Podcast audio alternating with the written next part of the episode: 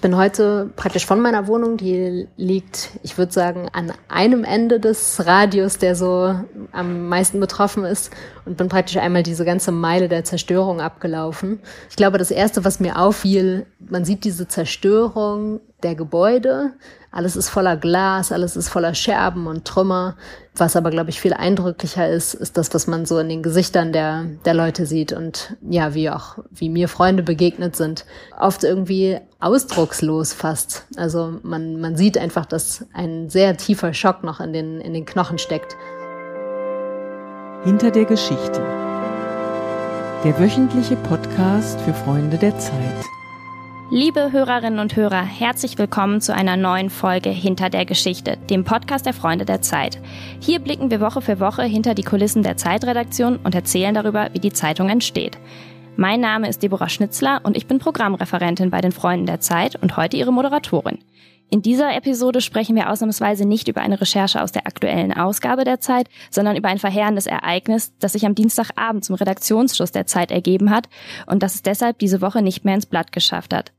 Aber jetzt natürlich die Nachrichtenlage dominiert. Wir sprechen heute am Donnerstagabend über die schweren Explosionen in Beirut vor zwei Tagen.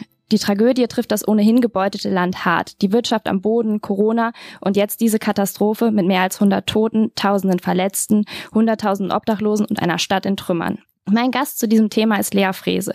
Sie ist eine Ostkorrespondentin der Zeit und berichtet für uns aus Beirut über die gesamte Region. Danke, liebe Lea, dass du dir trotz dieser unübersichtlichen Lage die Zeit nimmst, um uns deine Eindrücke zu schildern. Herzlich willkommen bei uns im Podcast. Ja, guten Abend und vielen Dank für euer Interesse. Lea, magst du einmal erzählen, wo wir dich gerade antreffen und wo du dich vor allen Dingen auch während der Explosion aufgehalten hast? Ich bin wenige Tage vor der Explosion aus Beirut abgereist und eigentlich in den Sommerurlaub und hatte eine Stadt zurückgelassen, die echt am Boden war und stark gelitten hat. Und äh, mich erreichte dann die Nachricht am Dienstagabend in Deutschland von der Explosion. Und ich bin dann äh, gleich in einen der nächsten Flieger gestiegen und wieder hergekommen und bin heute Nacht angekommen und sitze gerade in meiner Wohnung, die ziemlich äh, ja in einer Gegend ist, die ziemlich zerstört wurde und die auch ziemlich kaputt ist. Ich habe keine Fenster mehr. Also nochmal Glück im Unglück, dass du nicht vor Ort warst in dem Moment. Ja, ich denke schon. Und war es überhaupt eine Frage, ob du überhaupt jetzt nochmal zurückfliegst? Die Lage dort ist ja immer noch unsicher und gefährlich vielleicht auch. Mm, ich habe mich vor allen Dingen gefragt, ob es, ja, ob ich zurückfliegen sollte, ob ich dann nicht irgendwen eher belaste, als dass ich hier, ähm, als dass ich hier was beitrage. Ich habe aber schon den Eindruck, dass es wichtig war oder wichtig ist, jetzt auch von hier zu berichten und Eindrücke zu bekommen, direkt von vor Ort mit den Leuten zu sprechen. Und ja, es ist natürlich auch mein Zuhause. Ich habe jetzt erstmal nach meiner Wohnung geguckt, meine Nachbarn, meine Freunde. Damit habe ich auch den ganzen Tag verbracht. Ja. Magst du uns vielleicht einmal erzählen, wie du die Situation gerade in der Stadt wahrnimmst und was so die größten Probleme sind? Ich bin heute praktisch von meiner Wohnung, die liegt, ich würde sagen, an einem Ende des Radius, der so am meisten betroffen ist. Und bin praktisch einmal diese ganze Meile der Zerstörung abgelaufen ähm, und habe auf dem Weg ja Freunde oder Bekannte besucht, die betroffen sind. Bin bis ans andere Ende äh, gelaufen in ein Viertel, in dem vor allen Dingen ja ärmere Leute leben und ähm, viele Arbeitsmigranten auch. Und habe da auch Freunde besucht. Und es ist einfach ich glaube, das Erste, was mir auffiel, man sieht diese Zerstörung der Gebäude. Alles ist voller Glas, alles ist voller Scherben und Trümmer. Was aber, glaube ich, viel eindrücklicher ist, ist das, was man so in den Gesichtern der, der Leute sieht und ja, wie auch, wie mir Freunde begegnet sind. Oft irgendwie ausdruckslos fast. Also man, man sieht einfach, dass ein sehr tiefer Schock noch in den, in den Knochen steckt und ja, auf einmal irgendwie Leute Umarmungen wollten, die sonst eher so der, eher die starken Männer sind. Genau, ich glaube, das ist, das ist das, was mir am meisten aufgefallen ist. Ich habe den Eindruck, äh, was ganz, ganz dringend gebraucht wird, sind tatsächlich so die, die Basics, also äh, ich glaube, die Zerstörung ist das eine, die medizinische Versorgung ist das andere. Hier wurden auch mehrere Krankenhäuser zerstört, auch einige öffentliche Krankenhäuser, die besonders wichtig sind für Leute, die sich ähm, sonst keine Krankenversorgung leisten können. Und äh, das andere ist wirklich so das, das Notwendigste für den Alltag. Das war vorher nämlich schon knapp, weil einfach die Wirtschaftskrise den Leuten schon sowohl Jobs als auch irgendwie Geld genommen haben, um sich noch was leisten zu können, einschließlich Essen oder Miete. Und ich glaube, das ist das, was jetzt wirklich ganz, ganz dringend gebraucht wird für diese Stadt und auch für, für andere Teile des Landes, ehrlich gesagt. Ja, vielleicht gehen wir nochmal zu dem einen Punkt zurück, zu den äh, Krankenhäusern der Stadt. Man hörte, dass die äh, Krankenhäuser natürlich überfordert sind mit den vielen Verletzten und jetzt äh, Hilfe auch aus dem Ausland angefordert worden ist. Wie schätzt du die Situation ein? Wie dramatisch ist es? Ja, ich glaube, die Krankenhäuser sind tatsächlich schwer getroffen. Ich habe heute noch keins besucht, das heißt, ich war noch nicht in, in unmittelbarer Nähe. Als ich abgeflogen bin, kurz vor der Explosion, da waren die Krankenhäuser schon ganz stark unter Druck, ähm, aus zweierlei Gründen. Einmal hatte Corona in den letzten zwei, drei Wochen hier nochmal richtig zugenommen und das Land war praktisch gerade wieder an eine Art Lockdown gegangen. Und die Krankenhäuser, die Intensivstationen waren praktisch gerade am Limit. Das heißt, das geht ja jetzt nicht weg, nur weil, weil hier so viel in die Luft gegangen ist. Ich glaube, das muss man beachten. Und das andere ist, dass ähm, durch die schwere Wirtschaftskrise der letzten Monate erstens Medikamente schon knapp waren und Angestellte schon knapp waren, also Ärzte und Pfleger, weil sie einfach nicht mehr bezahlt werden konnten. Und viele arbeiten schon seit Monaten oder, oder teilweise seit Jahren mit verringerter Bezahlung oder sogar ähm, ohne bezahlt zu werden.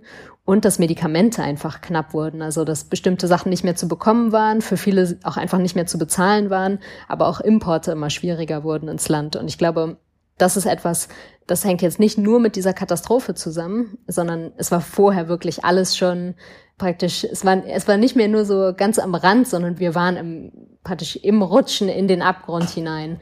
Und ja, das, jetzt kommt diese unfassbare Katastrophe dazu und alles potenziert sich damit nochmal.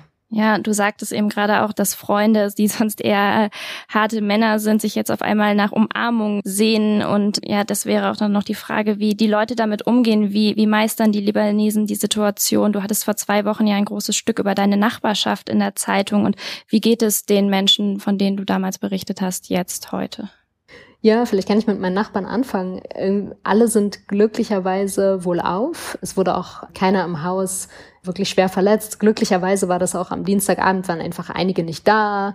Ein älteres Ehepaar bei mir nebenan, die waren ganz, ganz froh, dass sie nicht wie sonst immer auf dem Balkon saßen, sondern mal drin, weil die meisten Leute hier einfach von den ganzen herumfliegenden Teilen schwer verletzt wurden. Auch Freunde von mir. Ne? Das, äh, es ist kein Fenster mehr im Rahmen. Türen sind durch die Gegend geflogen.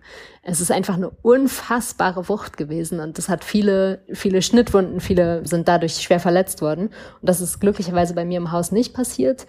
Ich habe den Eindruck, sowohl hier im Haus als auch so in der Nachbarschaft und vielleicht auch in der weiteren Stadt, die ich noch nicht gesehen habe. Ich war jetzt irgendwie nur hier in den, in den unmittelbar betroffenen Straßen unterwegs.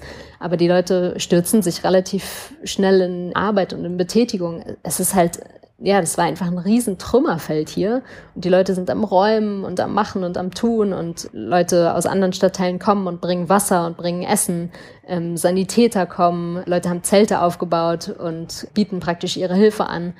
Ich glaube, manches davon, ich glaube ehrlich gesagt, die richtigen Aufräumarbeiten, die werden wie immer von Leuten gemacht, die einfach immer hart arbeiten. Also die, die Arbeiter, die hier so die Geschäfte am Laufen halten, sonst, ich glaube, die Hausangestellten, die es hier auch viel gibt und so, die machen jetzt, glaube ich, einfach den größten Teil dieser harten Aufräumarbeiten. Jemand wie der Hausmeister zum Beispiel bei uns, der jetzt irgendwie ganz viele Leute engagiert hat, Freunde und Bekannte von ihm wiederum, die auch ganz viel helfen, auch im Haus. Ja, und ich glaube, viele stürzen sich so ein bisschen in diese Arbeit und ich glaube, haben auch Angst vor den nächsten Tagen und Wochen, weil einfach so wenig. Es ist jetzt, es ist hier keine Katastrophe, nicht wie so eine Naturkatastrophe, die ein Land trifft, das irgendwie funktioniert, wo es ganz schlimm ist und dann gibt es eine Zeit, in der man sich irgendwie erholen kann und dann gibt es eine Zeit, in der man sagt, okay, es wird wieder besser werden, es wird vielleicht wieder eine gewisse Normalität einkehren. Die wird es hier einfach nicht mehr geben, weil die gab es schon vorher nicht mehr. Und ich glaube, die Leute haben, fürchten sich. Ja, ich hörte auch, dass die Menschen sich vor Ort über die sozialen Medien vernetzen, um nach Vermissten zu suchen und sich gegenseitig Hilfe anzubieten. Vielleicht kannst du da noch mal was drüber erzählen. Ja, das stimmt. Das ist hier, ja, geht hier, glaube ich, auch schnell. Ich glaube, das ist auch oft in, in Ländern, die, die oft gebeutelt sind von Katastrophen, auch von Kriegen, ist das viel normaler, als man es zum Beispiel in Deutschland erwarten würde, denke ich. Äh, hier hat eigentlich jede Familie eine WhatsApp-Gruppe. Es gibt immer sofort einen Instagram-Account für alles und irgendwelche Online-Plattformen und so. Hier gab es sehr schnell einen Instagram-Account oder auch mehrere, wo nach Vermissten gesucht wurde, also Bilder gepostet und dann nach und nach bei einigen äh, Namen praktisch dann daneben geschrieben werden konnte, ist gefunden, ist aufgetaucht, haben wir im Krankenhaus gefunden und bei anderen eben nicht. Ja, aber die, die Hilfe und die Solidarität unter untereinander ist auf jeden Fall sehr groß. Es wurde auch sehr viel gespendet, soweit ich weiß, fürs libanesische Rote Kreuz, die schon bei Corona echt einen guten Job gemacht haben. Ja, es ist, ich glaube, so man rückt immer zusammen in so einer Krise und ich mache mir aber hier sehr große Sorgen dafür, wie viel die Leute noch auffangen können, wenn es gibt hier keine staatlichen Strukturen oder so, die sie unterstützen können. Nicht nur jetzt in dieser unmittelbaren Katastrophe, sondern auch in den Monaten, die kommen. Ja, zum Stichwort Solidarität, vielleicht ist das, was auch noch Hoffnung geben könnte, dass jetzt auch eigentlich verfeindete Nachbarstaaten äh, Hilfe angeboten haben und ihr Beileid ausgedrückt haben. Ist das was auch Hoffnung geben kann, dass da vielleicht jetzt nochmal ja Frieden vielleicht mehr für die Region dadurch kommt durch eben gerade so eine Krise? Das glaube ich ehrlich gesagt nicht. Ähm, ich glaube, es ist eine ganz wichtige Geste und auch eine, die, glaube ich, die Leute sehr schätzen, dass es Solidarität gibt, dass sich andere Staaten, andere Regierungen, auch so irgendwie einfach international äh, in den sozialen Medien zum Beispiel Leute solidarisieren und ihr Beileid ausdrücken und irgendwie auch getroffen sind. Ich war zum Beispiel, ich war ja in Deutschland und das hat mich richtig ergriffen, auch wie, wie viel, ja, wie viel Aufmerksamkeit das auf einmal bekommen hat und wie, ähm, wie besorgt Leute auch in Deutschland auf einmal auf den Libanon blickten, der ja sonst nicht so oft in den Schlagzeilen ist. Ich glaube nicht, dass Katastrophen zu mehr Verständigung beitragen. Ich glaube, das braucht einen politischen Prozess und das braucht eine politische Führung und politischen Willen und ist irgendwie langfristiger ausgelegt. Ich glaube, dazu trägt das nicht bei. Ich glaube, es trägt schon dazu bei, ein bisschen Trost zu spenden und irgendwie eine gewisse Menschlichkeit, nach der man sich ja gerade in solchen Momenten sehnt, den Leuten auch zurückzugeben. Aber ich hoffe sehr, sehr für dieses Land, dass ähm, es muss einen politischen Wandel geben. Diese, das System, das politische System, das wirtschaftliche System ist so durch und durch korrupt und so ja durch und durch am Ende auch bankrott, es muss einen Wandel geben und das Problem ist bislang, dass einfach noch nicht in Sicht ist, wie der kommen könnte und was dieses System ersetzen könnte. Aber ich glaube, so von dem, was ich hier in Gesprächen mitnehme und wie ich die politische Lage auch einschätze, ist es ein Prozess, der länger dauern wird, der aber, denke ich schon, auch irgendwie angestoßen ist, auch wenn man noch keine, man sieht noch keine großen Rücktritte, man, niemand nimmt so richtig, übernimmt so richtig Verantwortung, aber ich glaube, da gärt etwas und ich hoffe, dass es äh, in eine positive Richtung geht. Also doch eher aus eigener Kraft bewältigen. Ja, ich weiß nicht, wie es dir ging, äh, Lea, aber als ich die ersten Bilder gesehen habe, dachte ich direkt an einen Anschlag. Danach sieht es nun jetzt ja nicht mehr aus. Der Chef der wichtigsten libanesischen Sicherheitsbehörde hat bereits eingeräumt, dass das Unglück durch die falsche Handhabung der mehr als 2700 Tonnen Ammoniumnitrat ausgelöst worden sei. Ich bin äh, keine Sprengstoffexpertin, aber ich frage jetzt einfach mal ganz naiv, kann sich dieses Material selbst entzünden oder wie kann es zu so einem Unfall kommen? Ich bin leider auch keine Expertin für fast gar nichts. Aber ähm, ja, nach allem, was, was ich jetzt auch den Medien entnommen habe, was ich von, von Experten gehört habe, ja, das ist ein hochexplosives Material. Und wenn man das, also ehrlich gesagt, als ich gehört habe, dass das seit sechs Jahren hier im Hafen lagert, und das ist eine Menge, die ist unvorstellbar groß, diese Explosion. Hier gehen die Zahlen noch auseinander, aber es war wohl die zweit- oder drittheftigste Explosion, die es jemals auf der Welt gegeben hat. Also eher so in der Größenordnung Atombomben. Und praktisch, dass das sechs Jahre hier lagern konnte in einer völlig normalen Lagerhalle, ohne dass etwas passiert ist, das ist, glaube ich, eher schon überraschend. Und ja, offensichtlich, es gab ein Feuer wohl äh, in einer benachbarten Lagerhalle, das dann praktisch übergegriffen hat auf diesen hochexplosiven Stoff. Und ja, nach allem, was bislang ersichtlich ist, äh, wurde es so ausgelöst und es wurde wohl ohne Fremdeinwirkung im Sinne von ohne einen Anschlag oder ohne einen Bombenangriff oder so ausgelöst. Genau, aber ganz auszuschließen, dass die Explosion einen terroristischen Hintergrund hat, kann man jetzt wahrscheinlich auch noch nicht. Dafür ist es vermutlich zu früh, nehme ich an. Also ausschließen kann man es sicher nicht, aber ich muss sagen, Jetzt auch nach, nach zwei Tagen, ich finde, es spricht sehr wenig dafür. Äh, warten wir es noch ein bisschen ab, aber wen hätte das jetzt auch getroffen? Es trifft einfach die ganze Stadt, es trifft das Land ins Herz. Ja, das stimmt.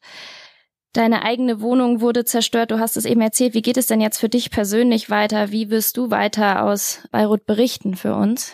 Äh, ich werde wahrscheinlich noch erstmal eine Woche hier bleiben und ähm, werde erstmal weiter von hier berichten und muss dann mal schauen. Ich denke, wir haben Glück. Das Haus ist ein sehr stabiles aus den 60ern und darauf hat mich der Vermieter auch immer hingewiesen. Jetzt, jetzt weiß ich es zu schätzen. Jetzt weißt du warum. Jetzt weiß ich warum. Und ähm, ja, ich denke, ähm, hier es muss einfach praktisch äh, wieder aufgebaut werden. Es muss renoviert werden. Es müssen wieder Fenster und Türen rein. Aber ich hoffe, dass ich hier wohnen bleiben kann und ja, vielleicht muss ich bald mal eine Pause machen, aber ich weiß nicht, ob dieses Jahr es einem noch erlaubt. Wie habt ihr denn in der Redaktion überhaupt darüber gesprochen, auch wie ihr jetzt journalistisch das Thema weiter begleitet? Ich glaube, wir sind noch ein bisschen in, in, der Mache. Bei solchen Ereignissen ist es ja gerade aus ähm, praktisch aus der Sicht einer Politikredaktion kommt oft zuerst die Frage auf, ja, aber wenn es jetzt ein Unglück war, dann ist es ja praktisch, man kann den Hergang berichten, man kann berichten über die humanitären Folgen und so, aber es lässt sich schwerer politisch einordnen, weil ein Unglück ja irgendwie ein, ja, da gibt es keine, da gibt es nicht die Guten und die Bösen und es gibt äh, wenig Analyse dazu. Ich glaube, in diesem Fall ist es anders, weil auch wenn es ein Unglück war, es Ausdruck ist eines krassen politischen Versagens, einer politischen Krise und ähm, gleichzeitig auch einhergeht, glaube ich, mit einer größeren Veränderung, die wir so hier in der Region auch sehen. Der Libanon war auch aus deutscher Sicht, jetzt mal aus ganz trocken gesprochen, strategischer Sicht, eigentlich irgendwie so ein bisschen, ja, eine, eine stabile Stütze in den letzten Jahren, hat ja auch sehr, sehr viele Flüchtlinge aus Syrien zum Beispiel aufgenommen. Und ich glaube, das ist einfach weg, das ist weggebrochen. Der Libanon ist nicht mehr, ist keine stabile Stütze mehr. Der Libanon ist jetzt selbst ein humanitärer Krisenfall. Und ich glaube, das ist auch was ganz Wichtiges, ja, worauf man von vor Ort irgendwie hinweisen muss und das man auch in Frage stellen muss. Und so haben wir auch darüber gesprochen. Ja, liebe Lea, ich äh, würde dich jetzt auch schon wieder lassen, weil ich weiß, wie viel du zu tun hast. Vielen Dank, dass du dir für uns die Zeit genommen hast. Wir können hier aus der Ferne nur ahnen, wie groß die Trauer und die Verzweiflung der Menschen in Beirut ist und sind dir sehr dankbar, dass du für uns vor Ort bist, um ihren Geschichten eine Stimme zu geben. Pass auf dich auf, Lea. Das war der Podcast hinter der Geschichte. Wenn Sie mehr Geschichten hinter der Geschichte hören wollen, abonnieren Sie uns überall, wo Sie Podcasts hören können, zum Beispiel bei iTunes oder Spotify. Alle Informationen und weitere Episoden können Sie unter www.freunde.zeit.de nachhören. Auf Wiederhören bei einer der nächsten Ausgaben von Hinter der Geschichte und tschüss, liebe Lea. Vielen Dank. Tschüss.